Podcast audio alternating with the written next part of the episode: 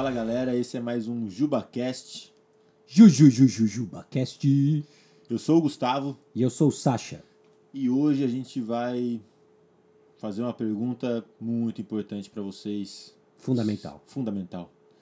Eu sou mesmo um cristão? A gente tá fazendo essa pergunta só para colocar minhoca na cabeça da galera ou porque realmente é importante responder isso? É uma pergunta muito importante.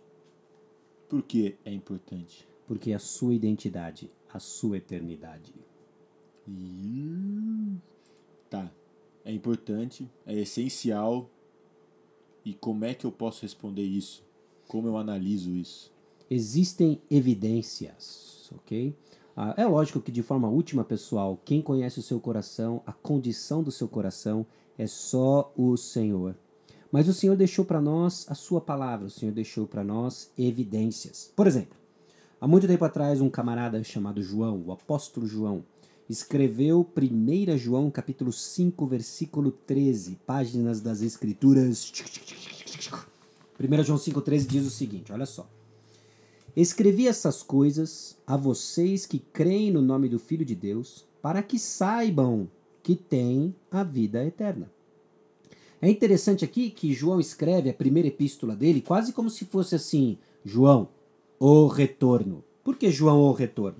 Porque João já tinha escrito o evangelho dele. Né? Ah, João, capítulo 20, sente só o que ele escreve aqui em João, capítulo 20, e por que, que ele escreve o evangelho de João. No capítulo 20, ele diz para nós aqui, ó. Ah, João capítulo 20, versículos 30 a 31. Os discípulos viram Jesus fazer muitos outros sinais além dos que se encontram registrados neste livro. Estes, porém, estão registrados para que vocês creiam que Jesus é o Cristo, o Filho de Deus, e para que, crendo nele, tenham vida pelo poder do seu nome. Então, ele escreve o Evangelho, João, com o seguinte objetivo: ele organiza alguns eventos da vida de Jesus, para que você leia, creia e saiba, Jesus é o Filho de Deus e crendo no nome dele tem a vida eterna. Legal. João, eu li o que você leu, eu li o que você escreveu, eu creio e de acordo com o que você escreveu aí, eu tenho a vida eterna. Como é que eu sei? João, o retorno. Aí ele escreve 1 João. Para que você saiba que você tem a vida eterna, ele escreveu 1 João capítulo 1, ele escreveu 1 João capítulo 2, ele escreveu 1 João capítulo 3, 4, 5 repleto de evidências daqueles que têm Cristo Jesus como seu Senhor e Salvador. E quais são essas evidências? São várias evidências. Usando até a própria aqui epístola de João, por exemplo, se você é um cristão, você anda na luz. Você anda na luz. Por quê? Porque Deus é luz. Então, por exemplo, lá em 1 João capítulo 1, versículo 5, esta é a mensagem que ouvimos dele que agora lhes transmitimos. Deus é luz e nele não há escuridão alguma. Portanto, se afirmamos que temos comunhão com ele, mas vivemos na escuridão, mentimos e não praticamos a verdade. Mas se vivemos na luz, como Deus está na luz, temos comunhão uns com os outros e o sangue de Jesus, seu Filho, nos purifica de todo o pecado. Ou seja, você é um crente em Cristo Jesus, você é um cristão, você é mesmo salvo. Vão ter evidências na sua vida. Você pode não andar de uma forma perfeita na luz, mas você está caminhando, andando na luz e mantendo comunhão com os outros, né? Então você fala que tem comunhão com Deus? Legal. Eu acredito vendo, inclusive, a sua comunhão com o pessoal da igreja. Agora, para e pensa as implicações disso, né? Esse não, eu tô bem com Deus, mas eu não vou na igreja. Você não tá bem com Deus. A Bíblia fala, a palavra de Deus diz que se você é um cristão, você tem comunhão com Deus e essa comunhão com Deus é vista na sua comunhão com pessoas. 1 João 2,6 dá outras evidências. Quem afirma que permanece nele deve viver como ele viveu. 1 João capítulo 3 diz que não permanece no pecado.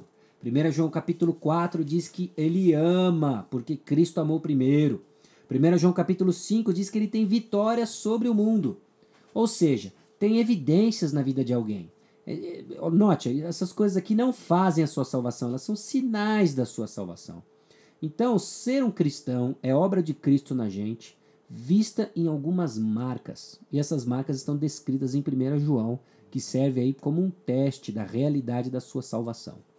Então, como o próprio João fala no evangelho dele, o nosso amor a Deus é visto em forma de obediência. Amém, aleluia, amém. Ou seja, colocar a palavra de Deus em prática. Beleza. Mas obediência não é a causa da nossa salvação. Exatamente, é o resultado. Resultado. Exatamente. E eu posso responder isso por outra pessoa ou não? Essa é uma pergunta cabulosa, né? Ah, e normalmente é onde o pessoal entra com, ah, não pode ficar julgando, né? E aí o pessoal rasga do contexto, Mateus capítulo 7, não pode ficar julgando, tudo é não julgando, né?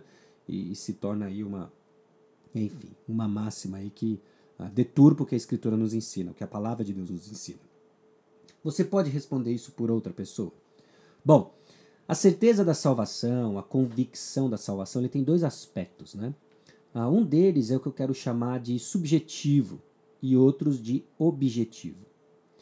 A, a palavra de Deus mostra que a certeza da salvação, antes de tudo, é uma realidade que Jesus Cristo faz, ele, ele nos dá. Né? João capítulo 6, 37 diz: Todo aquele que o Pai me dá, esse virá a mim, e o que vem a mim, de modo nenhum lançarei fora.